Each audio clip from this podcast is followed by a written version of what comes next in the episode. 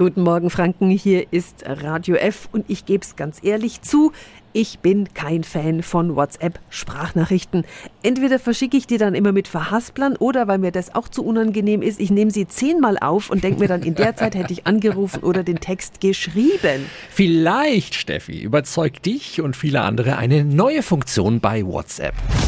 Radio F. Jetzt Tipps für ganz Franken. Hier ist unser Wiki Peter.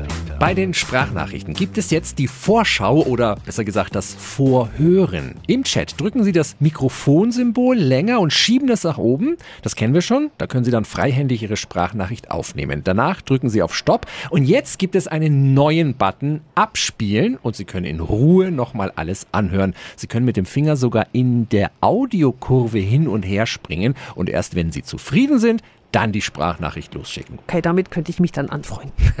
Es wird noch besser, Steffi. Die Entwickler arbeiten schon daran, dass wir künftig bei Sprachaufnahmen auch kurz mal Pause machen können und vielleicht können wir uns schon bald Textnachrichten vorlesen lassen. Alle Infos zum Nachlesen finden Sie auch nochmal auf radiof.de.